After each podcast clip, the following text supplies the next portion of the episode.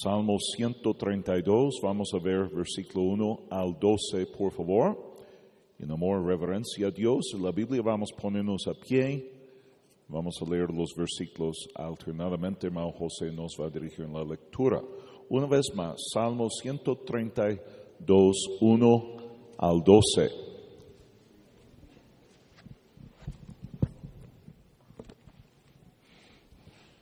Acuérdate, oh Jehová, de David y de toda su aflicción, de cómo juró a Jehová y prometió al fuerte de Jacob. No entraré en la morada de mi casa, ni subiré sobre el lecho de mi estrado. No daré sueño a mis ojos, ni a mis párpados adormecimiento, hasta que haya lugar para Jehová, morada para el fuerte de Jacob. He aquí en Éfrata lo oímos, lo hallamos en los campos del bosque. Entraremos en su tabernáculo, nos postraremos ante el estrado de sus pies. Levántate, oh Jehová, al lugar de tu reposo, tú y el arca de tu poder. Tus sacerdotes se vistan de justicia y se regocijen tus santos. Por amor de David, tu siervo, no vuelvas de tu ungido el rostro. En verdad juró Jehová a David y no se retractará de ello. De tu descendencia pondré sobre tu trono. Todos, si tus hijos guardaren mi pacto y mi testimonio que yo les enseñaré, sus hijos también se sentarán sobre tu trono para siempre. Gracias. Gracias, hermano. Quiero que vean otra vez versículo 4. No daré sueño a mis ojos, ni a mis párpados adormecimiento. Algunos de ustedes duerma en medio del culto. David está diciendo a Dios, yo no voy a dormir hasta que yo he cumplido lo que prometo, hasta que haya lugar para Jehová, morada para el fuerte de Jacob. Señor, bendice tu palabra, ayúdanos a entender la Biblia, creerlo y ser transformado por la palabra de Dios. Rogamos que el Señor nos, nos da más fe y ánimo servir a Dios y ser fiel. Pedimos que da fe a los que no están seguros de ir al cielo, que reciban a Cristo, que sean bautizados en uno de los 120 bautisterios que tenemos ahora. Prospera tu palabra, Señor.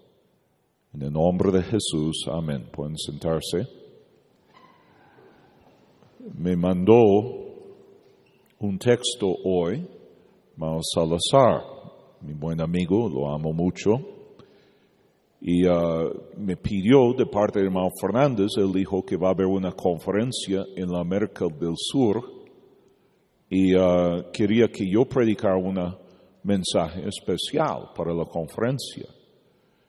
Y él dijo, quiero que la, tema de la conferencia va a ser fuerzas especiales y tu tema es visión noctur- nocturno, visión nocturno.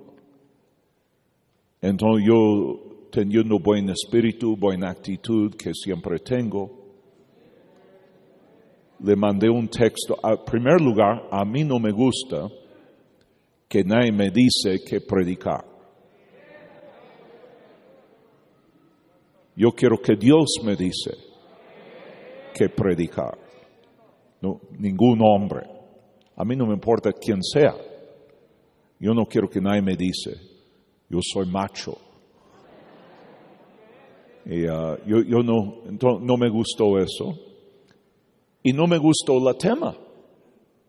Entonces yo le mandé un texto, le, le dije, ¿qué tema tan sonso? Ahora, no dije sonso, usé otra palabra que, eh, que suena mejor en inglés que español. Pero dije, ¿qué, qué tema tan sonso? Luego me regresé a leer la Biblia y Dios me habló inmediatamente. Dios me dijo, yo escogí este tema. yo quiero que tú lo predicas. En lugar de admitir que yo estuve equivocado, yo le mandé un texto por error dije sonso, o otra palabra, estúpido. Ah, en inglés es mejor que en español. Yo dije, quería decir estupendo. Ah,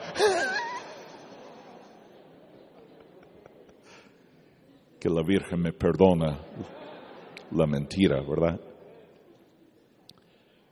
Pero la verdad es, vemos este tema en la Biblia. David aquí, por ejemplo, está diciendo, yo no, no daré sueño a mis ojos, ni a mis párpados adormecimiento, hasta que haya lugar para Jehová, morada para el fuerte de Jacob. Yo recuerdo en mi juventud, y ponga atención porque cada año es más difícil recordar eso. Muchas, muchas veces yo vi este texto, este versículo, y Dios me llamó la atención a mí. Yo había hecho unas promesas a Dios que yo iba a leer cierta cantidad de Biblia cada día, que yo iba a pasar cierta cantidad de tiempo en oración.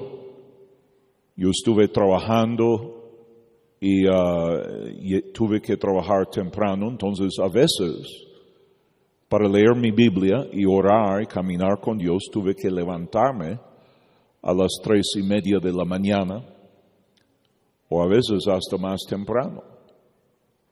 A veces en el colegio bíblico yo no pude dormir toda la noche, tuve que trabajar toda la noche. Pero yo había prometido a Dios antes de dormir que yo voy a leer mi Biblia y orar.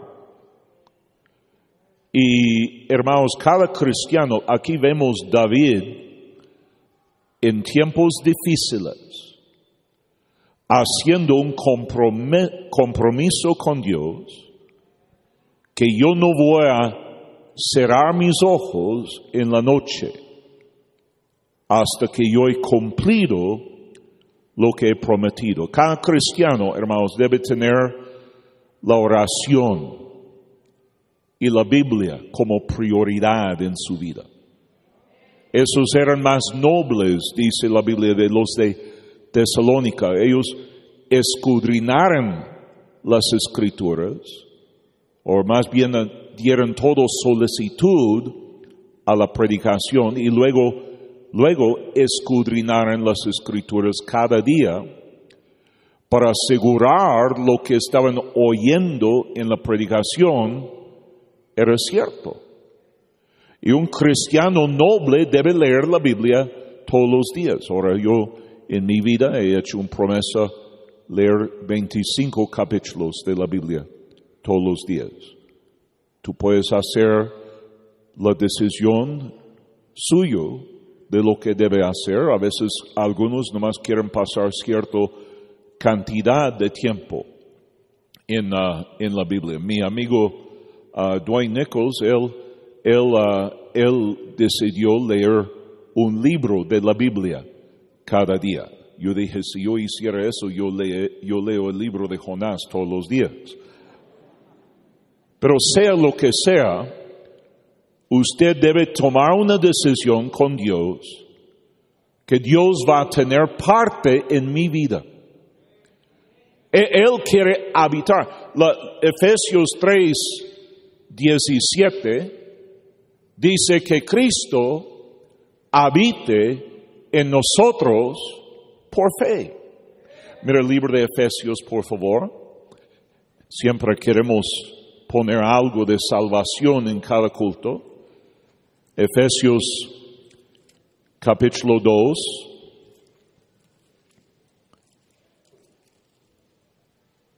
Dice versículo 8, porque por gracia sois salvos por medio de la fe.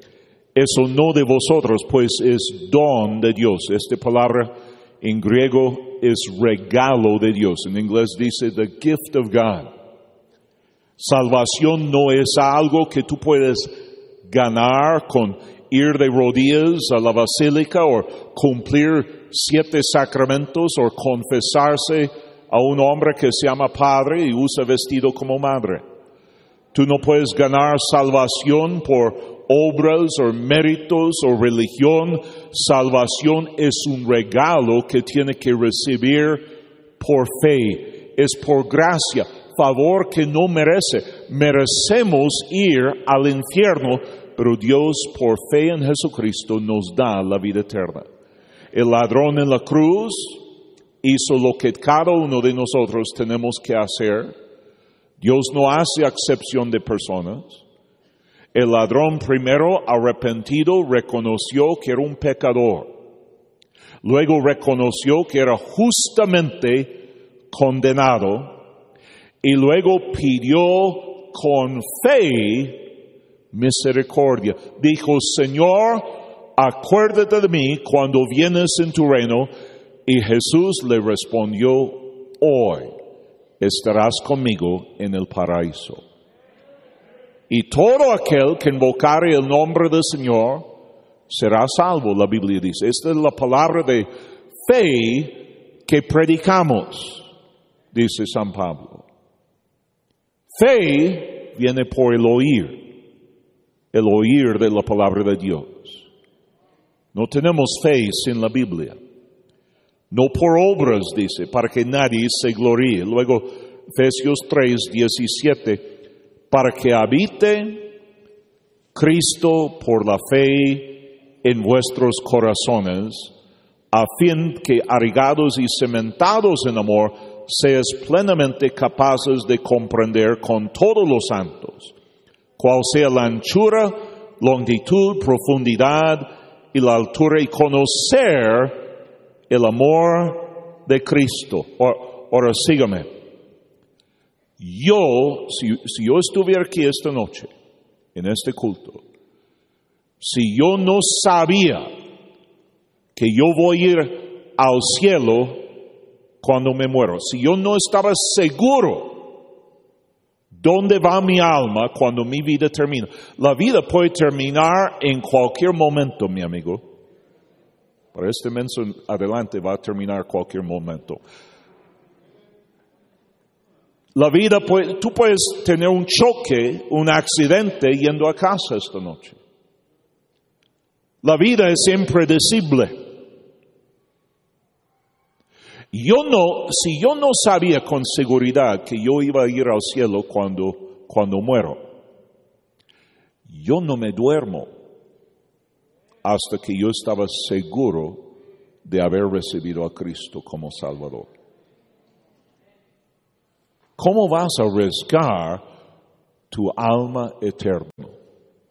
Pero mi amigo, mira, más que eso, Cristo quiere tener comunión con nosotros. Apocalipsis 3, Él dice que está a la puerta y llama. Si alguno oyera su voz y abre la puerta, Él entra. Él dice, voy a cenar contigo. Voy a tener comunión contigo. Y, hermano, mira, cuando abre tu corazón en la oración, está entrando en la presencia de Dios y llegando al trono de Dios para recibir la ayuda de Dios. Cuando estás leyendo la Biblia, Cristo es la palabra de Dios y está haciendo habitación para Él. Regresa al texto.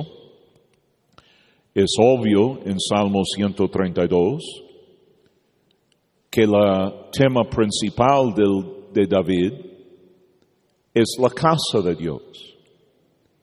Él dice, yo quiero asegurar que hay una habitación donde podemos venir y adorar a Dios. Versículo 7, entraremos en su tabernáculo, nos postraremos ante Él, estrado de sus pies.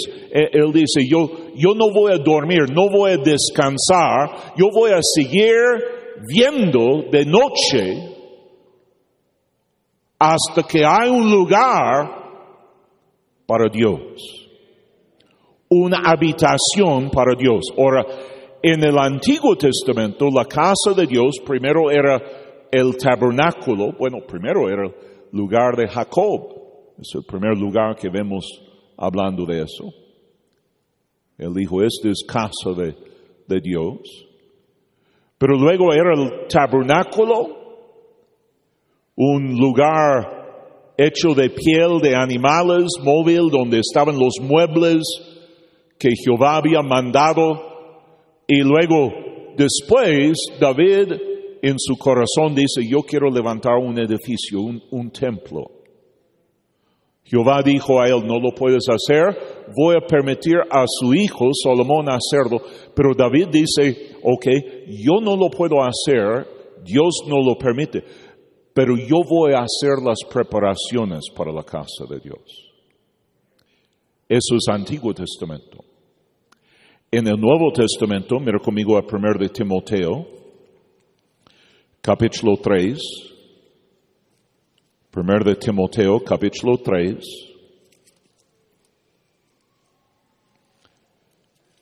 Está hablando el apóstol aquí y él dice a Timoteo, si tardo sepas, versículo 15, sepas cómo debes conducirte en la casa de Dios. Y hermano, hay una forma que debería conducirte en la casa de Dios.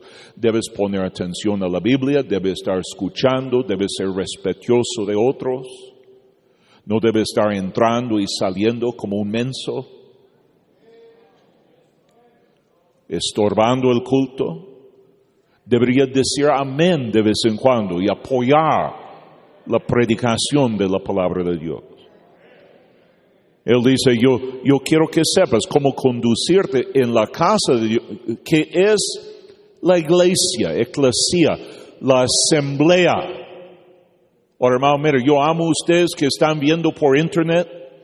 La verdad es, yo no había, yo, yo había tomado la decisión, ya no voy a predicar otra conferencia virtual, porque yo, yo realmente para mí la prioridad es la iglesia es la asamblea, no dejar de congregarse. Yo lo hago en respeto a hermano Fernández y hermano Salazar, pero la verdad es, hermanos, el diablo está atacando a la iglesia como nunca.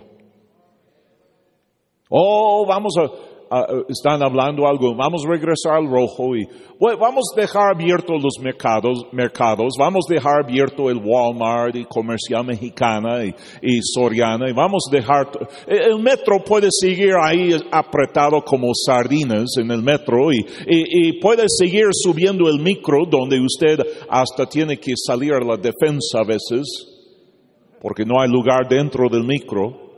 Todo eso está bien, pero vamos a cerrar las iglesias. El diablo odia la iglesia. Y, es interesante, la Biblia dice, debemos no dejar de congregarnos, especialmente cuando vemos que aquel día se acerca. Mi amigo, el día del Señor está acercando. Y el diablo está atacando como nunca a la iglesia. Porque la iglesia es la casa de Dios. Y si queremos reunir con Dios, debemos ir a su casa. Cristo dijo, ora gracias a Dios por esta promesa. Seguimos reuniendo en casas. Gracias a Dios, Él dijo, donde hay dos o tres congregado en mi nombre, ahí estaré yo en medio de ellos. Entonces, gloria a Dios, podemos seguir teniendo reuniones en casas y, y eh, eh, aunque, hermanos, eh, usted sabe, ahora en Escocia, creo que se llama Escocia, ¿verdad? De un lado de Inglaterra, están haciendo una ley ahora donde ellos quieren saber de qué estás hablando en tu casa. Y que van a arrestar la gente que hablan de, cosas que no... si, usted dice, por ejemplo, que los abortos es malo, o habla en contra homosexualismo o lesbianismo, en su casa van a llegar policías para arrestarle en la casa. Dime, dime que no estamos acercando el fin de este mundo, que el tiempo del anticristo no está acercando. Y más que nunca necesitamos la casa de Dios, hermano, escúchame, muchos cultos están en la noche. Muchos hermanos dicen, no, es que, que en la noche, no, me da miedo ir a la iglesia en la noche. Pues a mí me da miedo desobedecer a mi Dios. E- Es interesante, vean la Biblia, cuando Cristo resucitó, ¿cuántas veces Él apareció? Primer día de la semana, domingo, amén. Día del Señor, domingo, día de la resurrección. ¿Cuántas veces Jesús le gustó llegar de noche? Debemos tener, hermanos, visión para Dios en la noche. Debemos apreciar la casa de Dios. Mira, primer de Crónicas, por favor. Primer de Crónicas, capítulo 28, versículo 11. David dio a Salomón su hijo el plano del pórtico del templo, de sus, ah, de sus casas y sus tesorillas y, y- y, ah, aposentos y sus cámaras y la ah, casa del propiciatorio y asimismo el plano de todas las cosas que tenía en mente para los atrios de la casa de Jehová. Estamos en 1 de Crónicas 28. Si no encuentra el texto, nada más cierre la boca, mire la Biblia en una forma inteligente. No estés hablando. Para todas las cámaras del alrededor y para los tesorías de la casa de Dios y para los tesorías de las cosas santificadas. Usted sabe, hermano, parte de la casa de Dios es donde la gente trajeron sus diezmos y ofrendas. ¿Está escuchándome? A la casa de Dios. Hay algunos capitanes de ruta casi extorsionando dinero en la ruta. La ofrenda debe estar en la casa de Dios, debe ser en la iglesia. También para los grupos de los sacerdotes, de los levitas, para toda la obra del ministerio de la casa de Jehová, para todos los utensilios del ministerio de la casa de Jehová. Y dio oro en peso para las cosas de oro, para todos los utensilios de cada servicio, y plata en peso para todas las cosas de plata y para todos los utensilios. De... Mira, David tenía un plan, un sueño para la casa de Dios. Y él dijo a su hijo, hijo, eso es lo que vamos a hacer, eso es como lo vamos a ordenar. Hasta él tenía los cursos de los sacerdotes ordenados y, y los cantantes. Y hermano, mira, si tú amas a Dios y, Dios le ha dado habilidad de cantar, debe usar eso para Dios. Una cantante dijo el otro día, si no canta fulano, yo no voy a cantar. Qué tremendo espíritu. Yo no sé si este bruja, digo, esta querida hermana está aquí en el culto esta noche. Pero ese no es el espíritu y la actitud que debería tener cantando en la casa de Dios. Lo que hacemos es para Dios. Y debe haber un corazón para Dios y, amor para Dios. No, no, no, no, hermano, mira, no, no, no debemos empezar a tener una política en la iglesia y estar manipulando y controlando. Eso es la casa de Dios. No es mi casa, no es tu casa, esta es la casa de Dios. Estamos sirviendo a Él. Es interesante, David está hablando de dinero aquí. Mateo 6, 21, Cristo dice, donde está su tesoro, ahí está su, corazón. Amén. Mira, primero de Crónicas 28, mira versículo 19. Todas esas cosas, dijo David, me fueron ah, trazadas por la mano de Jehová. Dios, me dio esta visión de noche. De eso habla en Salmo 132. Dios me dio esos planos en la noche, esta visión en la noche me, me hizo entender todas las obras del diseño. Yo me imagino a, a veces en el día también, pero, pero basado en Salmo 132, de eso está hablando. Dijo además David a Solomón su hijo, anímate, esfuérzate, manos a la obra. ¿Para qué es la iglesia? La iglesia es donde venimos a trabajar. ¿Cuántos de ustedes a veces tienen que trabajar de noche? ¿Ah? Mira, somos soldados de Cristo. Imagina un soldado que el, el comandante dice, vamos a atacar el enemigo hoy en la noche. Dice, oh no, me da sueño. No, hasta les da equipo especial para poder ver en la noche. Hermano, el Hijo de Dios debe estar trabajando cuando otros están dormidos. Yo, yo predico esta semana, estoy predicando 14 veces. Por cada mensaje paso dos horas en, en preparación normalmente. Estoy orando dos horas por día promedio, tres, tres horas a veces. Estoy eh, eh, eh, administración unos 20 horas esta semana. A veces gente dice, pastor, ¿estás ocupado? Sí. Hasta cuando estoy dormido estoy ocupado. Pero hermano, debemos decir, manos, anímate, manos a la obra, no temas ni desmayes, porque Jehová Dios, mi, mi Dios, estará contigo. Él no te dejará ni te desamparará hasta que acabes toda la obra para el servicio de la casa de Jehová. Vamos, escúchame.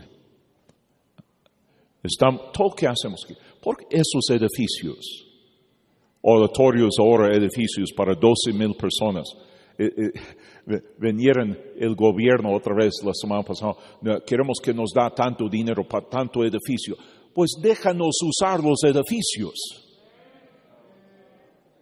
Queremos tanto para el estacionamiento o el estacionamiento que no nos deja usar.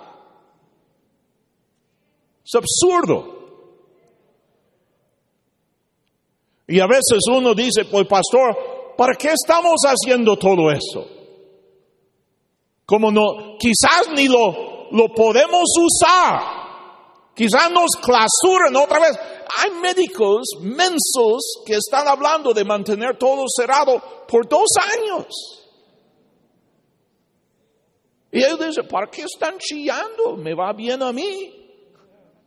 Pues claro, ellos están ganando mucho con esta enfermedad, pero gente normal tiene que trabajar. Corona mata, ahora están dando cuenta, mata uno en mil, hambre mata a todos pastor, ¿para qué estamos haciendo todo eso? Estamos mostrando a Dios que lo amamos. ¿Sí me están escuchando? No, mira, si el rapto viene esta noche y vamos al cielo antes de inaugurar el tercer piso, antes de usarlo ni una sola vez, los que reciben a Cristo durante la tribulación van a llegar aquí, van a mirar todo eso, van a decir, alguien amaba a Dios. La mano de Dios estaba trabajando aquí. ¿Sí, me están siguiendo, hermanos? También estamos esforzando dejar algo a nuestros hijos y los hijos de nuestros hijos. Algo que, que les dice, tu madre, tu padre amaba a Dios, ojalá que tú amas a Dios como yo lo amaba. David dijo a su hijo Salomón, Salomón, mira, yo en la noche no di sueño a mis ojos, no seré mis ojos porque yo amo yo amo a mi Dios. Hijo, yo quiero que tú ames a tu Dios también. Visión en la noche. Visión para la Biblia, para oración. ¿Cuántas veces desvelar toda la noche? Leer la Biblia, orar toda la noche. Cristo dijo, este género de fe no viene sino por ayuno y oración. Y un parte de ayuno a veces es no dormir. Y lee la Biblia orando la iglesia toda la noche las grandes cosas que Dios ha hecho. Visión en la noche para las almas. Mira Hechos 20, por favor. Hechos 20.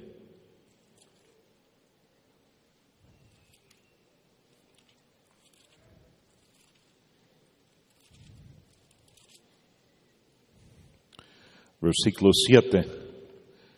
El primer día de la semana, reunidos los discípulos, escúcheme, sabáticos, mesiánicos, mensos,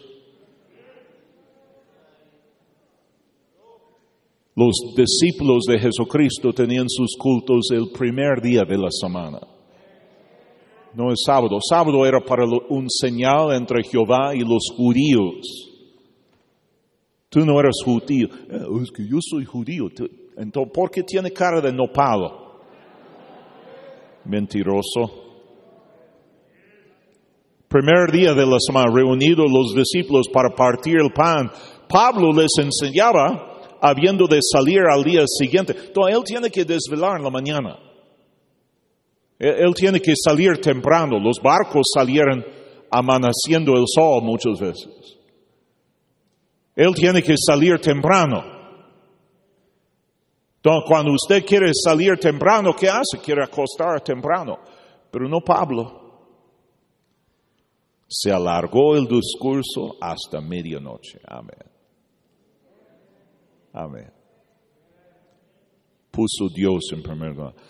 Había muchos lámparas en el aposento alto donde estaban reunidos y el joven llamado Útico, qué nombre, que estaba sentado en la ventana rendido de un sueño profundo. Así son algunos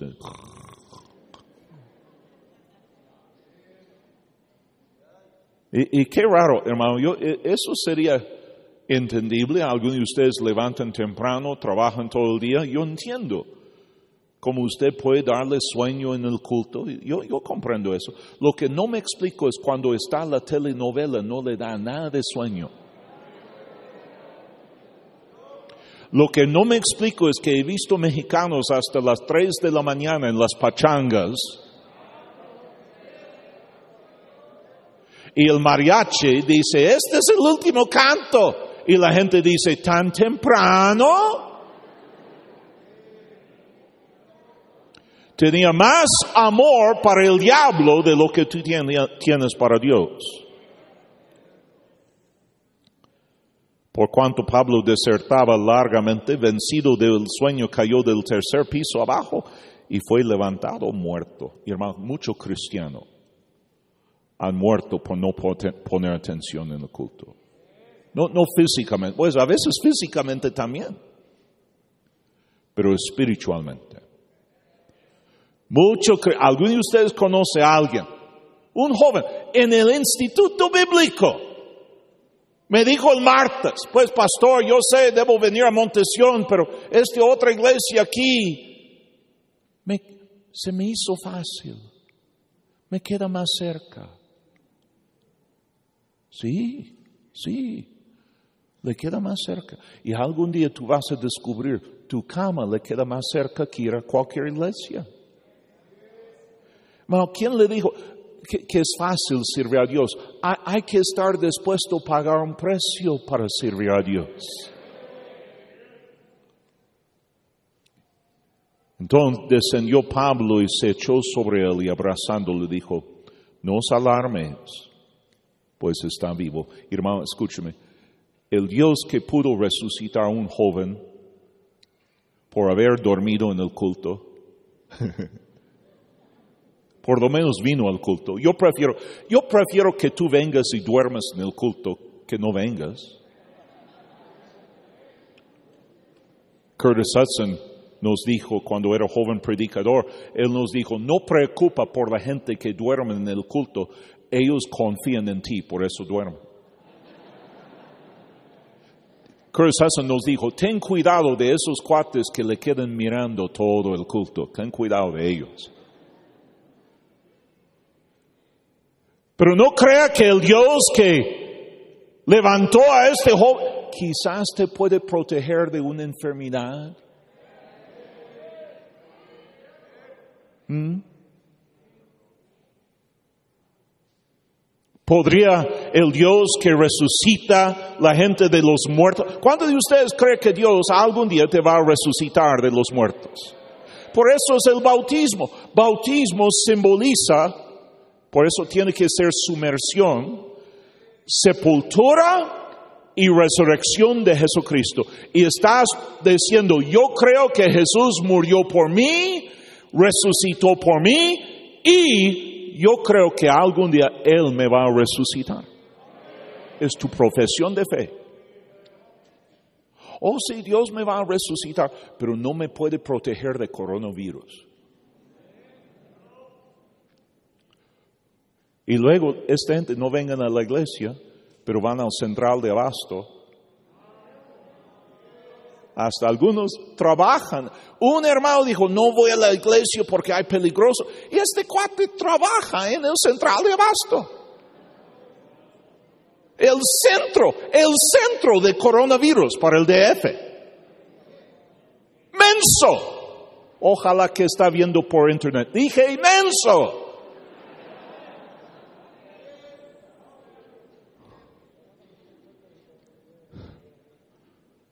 Mira, versículo 17. Enviando pues desde Melito a Éfeso, hizo llamar los ancianos de la iglesia cuando, cuando vinieron a él les dijo, vosotros sabéis cómo me he comportado entre vosotros todo el tiempo desde el primer día que entré en Asia, sirviendo al Señor con toda humildad, con muchas lágrimas y pruebas que me han venido por las asechanzas de los judíos, como nada que fuese útil, he ruido de anunciarlos y enseñarlos públicamente y por las casas, testificando judíos y gentiles acerca del arrepentimiento para con Dios. Amén.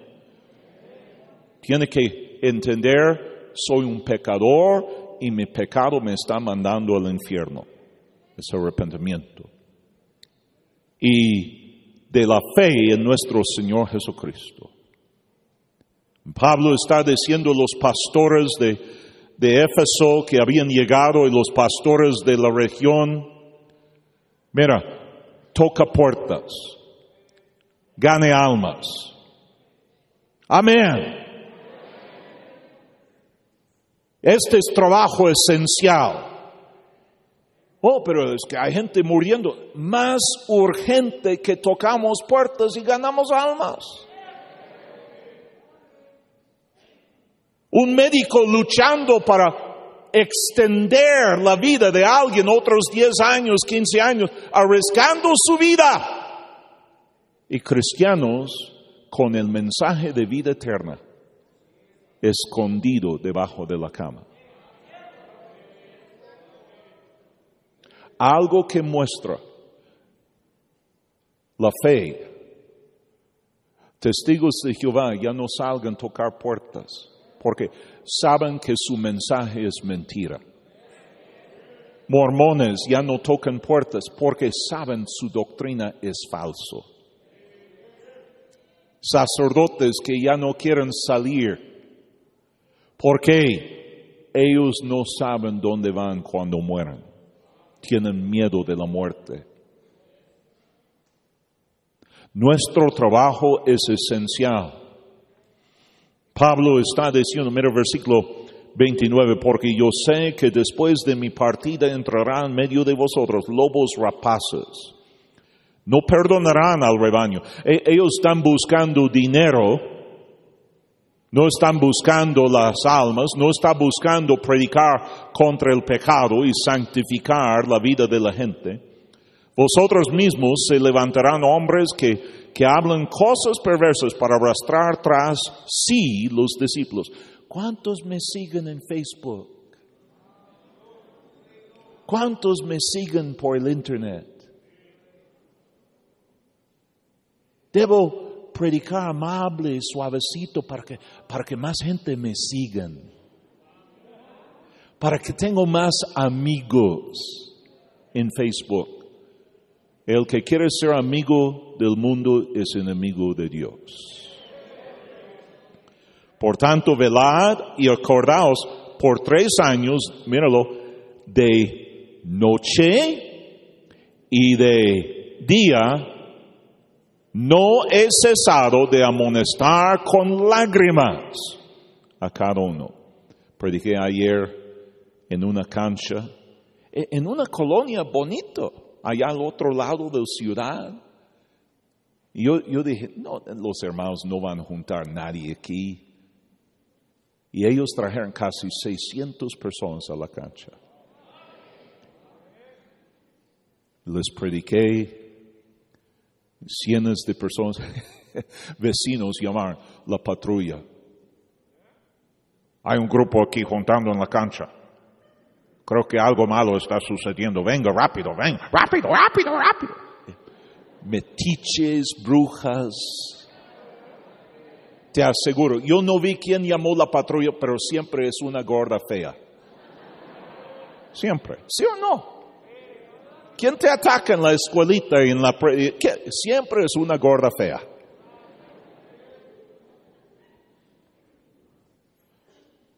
Llegan la policía, ¿qué están haciendo aquí? Ellos cambian su voz. ¿Qué están haciendo aquí? Así les enseña. Luego llegan a la casa y su esposa, ¿dónde estabas? Eh, estuve trabajando, mi amor.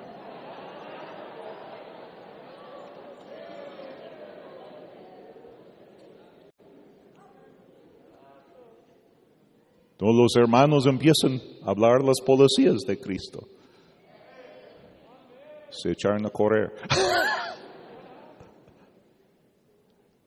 Pablo dice, hemos trabajado con lágrimas, hermano. Tenemos que amar la gente. Cuando este joven, mira, ah, ahorita hermanos, escojo a alguien dormido en el balcón y échalo por abajo, por favor. Estoy bromeando, por, hay alguien capaz de hacerlo. Pablo abrazaba a este joven, lo amaba. Hermano, hay gente que han caído, está escuchando, por no poner atención a la predicación, hay gente que han caído. Debemos amarlos. Las almas perdidas, debemos amarlos. Alguien tiene que amar a esta gente y Dios le dará el amor si tú lo pides, pero tú no lo pides porque tú sabes si Dios prende este fuego en mi corazón, me va a costar trabajo. ¿Por qué no te metes a trabajar en la ruta? Porque es trabajo. Día y noche. Y noche. Hay hermanos en esas rutas que no llegan a casa hasta la una de la mañana. Y si es un camión de la iglesia, hasta las tres de la mañana no llegas. ¿Por qué aman a la gente? Necesitamos pastores que están dispuestos a pagar el precio y cristianos que reconocen mi Dios me ama a mí, Él me cuida a mí día y noche. Yo voy a servir a mi Dios día y noche. Yo voy a ser fiel. Yo voy a ser firme y constante.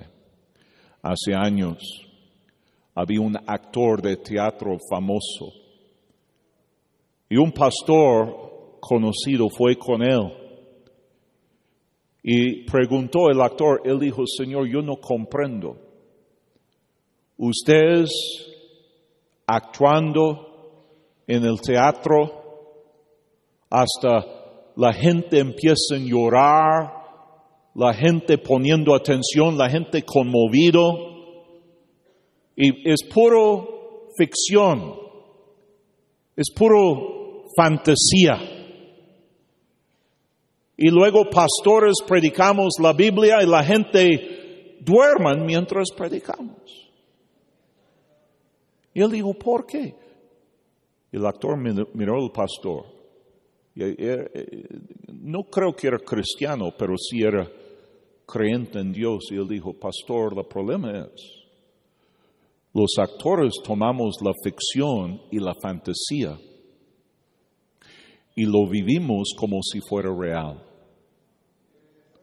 Ustedes toman lo que es real, el cielo, el infierno, y la forma que viven y lo predican es como que fue fábula. el día que usted está ahí rogando a sus familiares recibir a Cristo y llorando, el día que ellos pueden ver la sinceridad de su fe y la diferencia, escúchame, la diferencia en tu vida y en tu comportamiento, el día que ellos ven que estás llorando por ellos, es el día que ellos van a recibir a Cristo. Día y noche. Día y noche. ¿Cuántos de nosotros somos salvos porque alguien estuvo toda la noche orando por nosotros? Mira Lucas 22. Termino con eso eventualmente. Lucas 22. Cristo ahora está por terminar su ministerio y ser crucificado. Él va a pasar unos días más con los discípulos, luego ascender al cielo. Y él dice en versículo 53, habiendo estado con vosotros cada día en el templo, no extendisteis las manos contra mí. Mas esta es vuestra hora y la potestad de las tinieblas. Cristo dijo, la noche viene cuando nadie puede trabajar. Y él dijo a ellos, oh, eh, lleguen a arrestarlo, él dijo, esta es tu hora ahora. Es la hora de tinieblas. Es interesante, vinieron a arrestarlo en la noche. ¿Y dónde estaba Jesús? Orando. Y Dios le estuvo fortaleciendo. Mira Lucas 23, 44. Cuando era como la hora sexta, hubo tinieblas sobre toda la tierra hasta la hora novena. Está muriendo ahora. Y el mundo en tinieblas, obscuro. Mira Juan 19.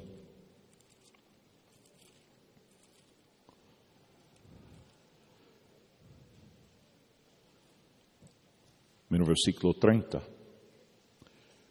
Cuando Jesús hubo tomado el vinagre, dijo, consumado es. Y habiendo inclinado la cabeza, entregó el Espíritu. La palabra ahí, consumado es, en griego viene de una palabra, testelestai.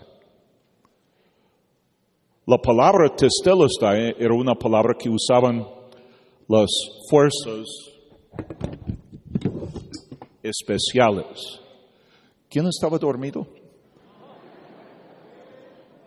Este cuate.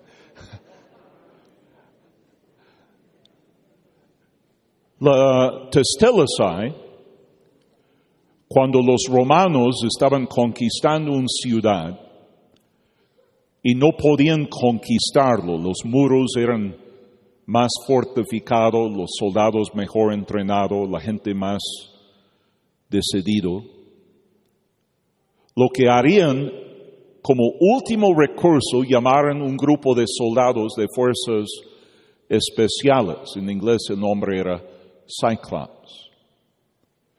Y este grupo de fuerzas especiales llegaban y ellos hacían lo que otros no podían hacer.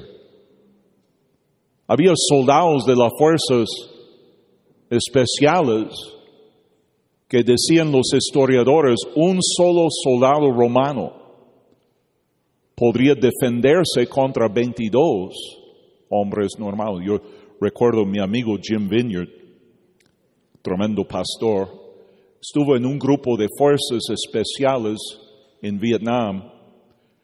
Cada miembro de su grupo, por cada uno de ellos que murió, ellos mataron un promedio de 350 soldados antes de morir. Eso es muy alto. Las mujeres no les gusta eso, pero los hombres queremos sangre. Si usted no fuera tan mandilón, podría decir amén de vez en cuando, pero... Jim Vineyard una vez estaba en una batalla contra un soldado comunista y estaban en el pasto y habían descubierto el uno al otro, pero no sabían exactamente dónde estaba. Y él, él sabía, el primero de nosotros que nos movemos, el primero que se mueve, muere. El primero que mueve, muere. Y él, él dijo, tuve que quedar despierto, velando por casi dos, dos días, sin mover. Algunos de ustedes ni aguanta una hora de predicación. Parece que tiene hormigas en tu ropa interior.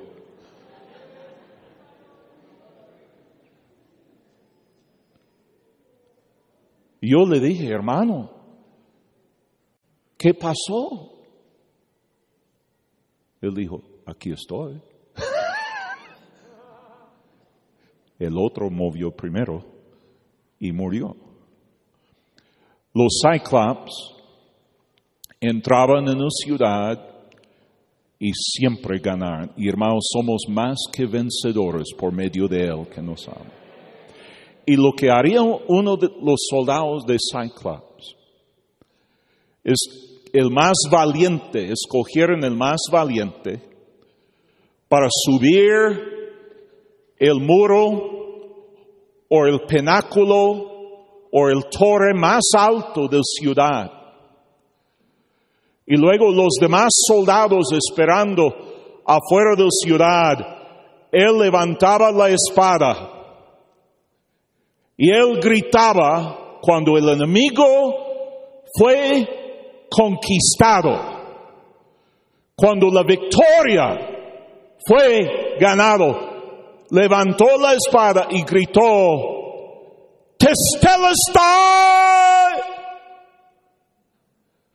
consumado es.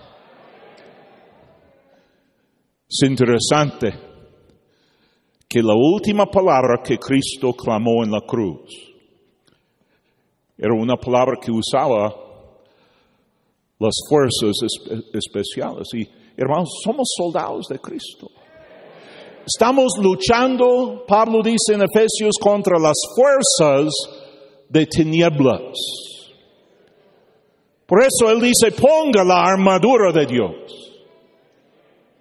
Ponga el casco de salvación. Asegura que tú eres salvo. El diablo va a atacar tu mente y tus pensamientos. Pero seguridad de salvación te proteja. Toma la coraza de justicia. Está preparado para ir a predicar el Evangelio y, cuida sus pies. Cuida que no dejes de ganar almas, hermano. Toma el escudo de fe que puede apagar los dardos del enemigo. Toma la espada del Espíritu que es la palabra de Dios. Amén. Cristianos no debemos estar metido, escondido en la casa, la Biblia dice que las puertas del infierno, las puertas del Hades no prevalecerán contra la iglesia. La iglesia debería estar al ataque, ganando almas, predicando la palabra de Dios. La semana pasada estuve tan, tan feliz, 626 bautismos.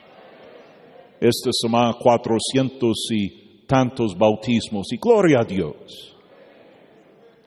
Debemos seguir trabajando, hermano. No sabemos qué pasa mañana. Puede ser antes de domingo, cierren la iglesia otra vez. Pero vamos a hermano, gloria a Dios. No pueden cerrar el poder de la palabra de Dios. Y luego Pablo dice en Efesios, sigo orando. Sigo orando. Ore en la noche también. Trabaja en la noche también. Tenga visión para Dios. Hermanos, debemos tener una visión. Mi pastor Mal House me dio una visión para esta iglesia. Toda esta iglesia, todo, todo que Dios ha hecho, es la visión que mi pastor me pasó a mí. Y yo quiero que nosotros lo pasamos a la próxima generación. Visión de noche. Vamos a ponernos a pie, cabeza inclinada, ojos cerrados. Señor, ayuda a nosotros, como David, a hacer votos y promesas, a hacer un compromiso con Dios, que no va a cerrar nuestros ojos en la noche hasta que encontramos habitación para Dios. Ayúdanos, Señor, poner la oración, la Biblia, la casa de Dios, ganar almas en prioridad. Y Señor, que nosotros seguimos trabajando contra las fuerzas de obscuridad el diablo trabaja a veces más duro en la noche que en el día. Hay más adulterio en la noche, más fornicación en la noche, más vicio y pecado en la noche. Entonces nosotros también debemos estar trabajando en la noche, Señor, sirviendo a Dios. Cabeza inclinada, ojos cerrados. ¿Quién diría, pastor? yo voy a hacer unos compromisos con Dios. Yo voy a caminar con Dios. Yo voy a servir a Dios. Yo quiero, pastor, ser fiel a mi Dios día y noche. Ora por mí, levanta la mano bien alto, bien alto. Señor, ayúdanos. Ayúdanos. Trabajar en la noche. Puede bajar la mano. ¿Quién diría esta noche, pastor, estoy aquí, estoy seguro que soy salvo? Si yo muero esta noche, yo voy al cielo. Cristo me ha salvado. Levanta la mano como testimonio. Estoy seguro que soy salvo. Gracias. Puede bajar la mano. Última pregunta. ¿Quién diría, pastor? No tengo esta seguridad, pero lo quiero tener. Y pastor, yo no voy a cerrar mis ojos esta noche sin tener a Cristo en mi corazón. Yo no voy a pasar otra noche sin saber que voy al cielo cuando muero. Yo voy a recibir a Cristo por fe esta noche. Ora por mí, levanta la mano bien alto. Quiero recibir a Cristo, quiero ser salvo, quiero tener la vida eterna. Ora por mí. ¿Quién más? ¿Quién más? Señor, bendice la invitación, derrama su gracia. Los que están viendo por internet, si tú quieres recibir a Cristo ahora, puedes orar esta oración de fe conmigo, Señor Jesús. Yo soy un pecador y por el pecado condenado. Pero yo ahora escuchando tu palabra, recibo a Cristo arrepiento de mi pecado y pongo mi fe en Jesús. No en mi religión, no en mis obras, pero completamente en Jesús. Perdóname, salva mi alma, dame la vida eterna, como hizo con el ladrón en la cruz. Lo recibo en el nombre de Jesús. Amén.